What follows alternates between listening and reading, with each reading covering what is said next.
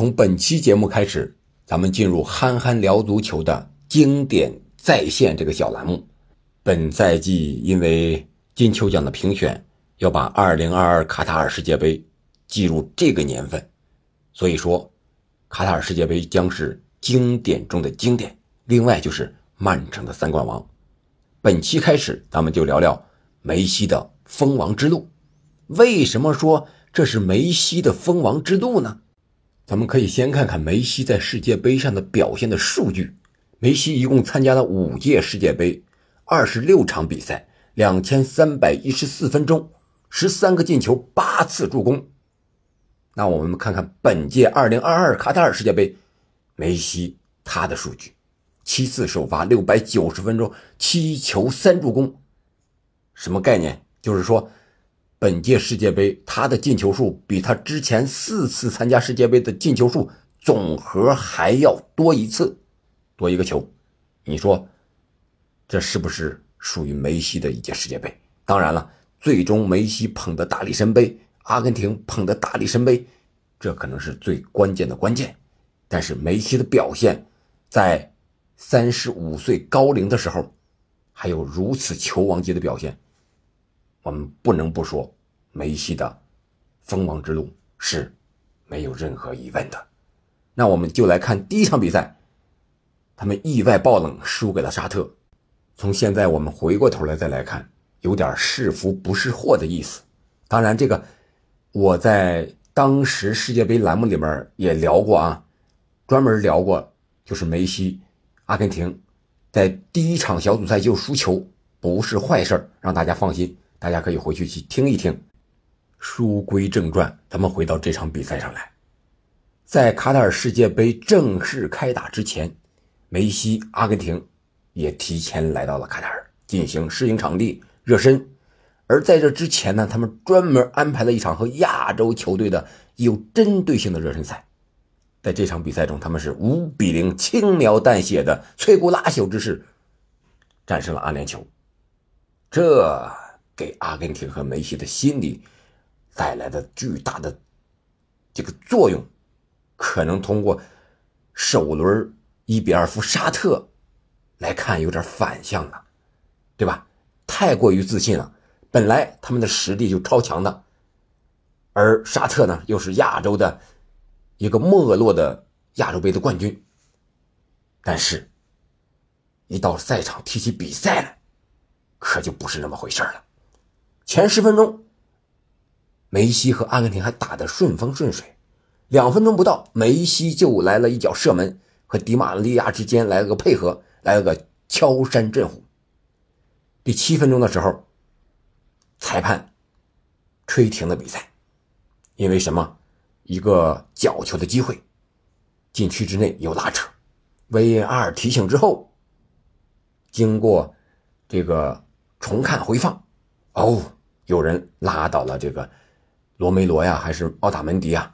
这个禁区之内，阿根廷球员倒地，然后判给了阿根廷一个点球，九分十五秒，梅西点射成功，一比零取得了领先。梅西这个点球罚的是很有梅西的特点，球王本色。中间一顿晃过了门将奥维斯，虽然说奥维斯本场比赛奉献了五次扑救，但是这个点球他也无能为力。梅西晃过他之后，用左脚脚腕一抖，推了一个守门员的反方向，很轻松，晃晃悠悠，这个球就进了球门。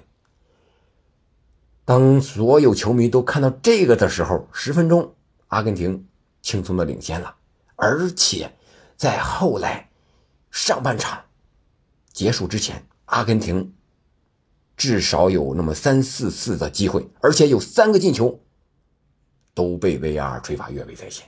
可以说，这个时候阿根廷的进攻完全落入了沙特的越位陷阱。沙特呢，我觉得也是一种无奈之举，死马当成活马医吧。我本来实力就不行，是吧？我五后卫、四后卫、六后卫，乃至最后经过七后卫的时候，可能感觉我都不够防守的，因为有梅西呀、迪玛利亚、老塔罗呀，是吧？这些个球员都是响当当的世界第一球星啊。所以说没办法，就采取一个冒险一点的造越位战术。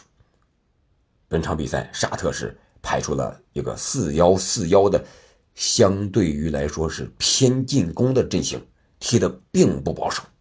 特别是上半场这个造越位战术非常的成功，阿根廷七次落入越位陷阱，而且。三个打入球门的进球被 VAR 吹罚越位在先，这个时候本届世界杯采用了半自动越位判罚系统，起了至关重要的作用。对沙特来说，这绝对是他们的大福星啊！很难想象，如果没有这个越位 VAR 这种半自动的系统，单靠人工来判的话，主裁判边裁。敢不敢连吹阿根廷三个进球无效，而且都是越位，很难想象。所以说这场比赛，沙特是瞅准了这个机会点，所以说连续造越位，整场比赛造了十次越位。而沙特呢，也没有光造越位不进攻，他们的进攻在下半场收到了成效，他们的身体、他们的对抗、他们的速度。他们的年轻的拼抢，他们付出的代价，为他们制造了这场冷门。经过上半场的四十五分钟之后，沙特队的法国主帅勒纳尔赶到，梅西回撤接应球再组织进攻，是阿根廷本场比赛最大的一个进攻套路。所以说，他们就在盯防梅西上大费功夫，大下功夫。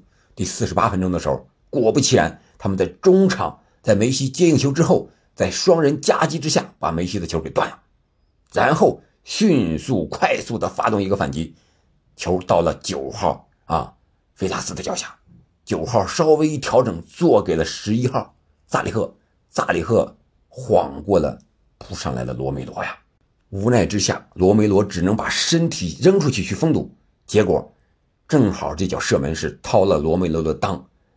门将大马丁虽然说是身高臂长、人高马大，但是无奈这个球在禁区之内点球点附近，而且又打了一个反角度，没有任何办法，没有碰到皮球，皮球是擦着立柱的内侧进网。四十八分钟，沙特意外的将比分扳平了。趁你病要你命，趁着第一个丢球打乱了阿根廷人的神经。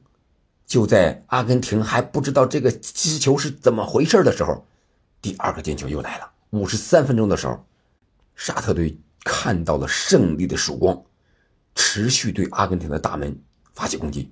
先是一脚射门被奥塔门迪头顶顶了出来，但是没有顶出禁区。然后十号萨勒姆拿到这个球，在禁区里边辗转腾挪，一个非常漂亮的转身。晃过了阿根廷的防守队员，然后又一个假动作晃过了一个七号德保罗，然后右脚兜射球门远角。大马丁虽然是腾空而起，但是鞭长莫及，比分锁定为二比一。在这之后，阿根廷走马换将，恩佐、阿瓦雷斯、阿库尼亚先后登场。但是沙特队众志成城，排出了七三零这么一个防守的阵型，纯防守，见着球就解围。特别是在九十分钟的时候，在一次防守中，沙赫拉尼这个后卫，铁血后卫和他们的门将奥维斯撞在了一起，他的头部被奥维斯的膝盖顶住了，当场就晕倒在地，然后赶紧队医进场。这个事情大大鼓舞了沙特队员的士气。他们用自己的血肉之躯赢得了这一场非常非常重要的胜利。最后一百零三分五十秒的时候，主裁判温契奇终于吹响了比赛结束的哨声。在伤停补时十三分五十秒之后，沙特迎来了本届世界杯的第一场胜利。他们掀翻的是志在夺冠的梅西的阿根廷。可以说爆出了天大的冷门。本场比赛，沙特队付出了六黄两伤的代价。那这场比赛的失利给梅西和阿根廷带来一个什么样的心理变化呢？下一场比赛，阿根廷队会有什么样的表现呢？我们明天接着聊。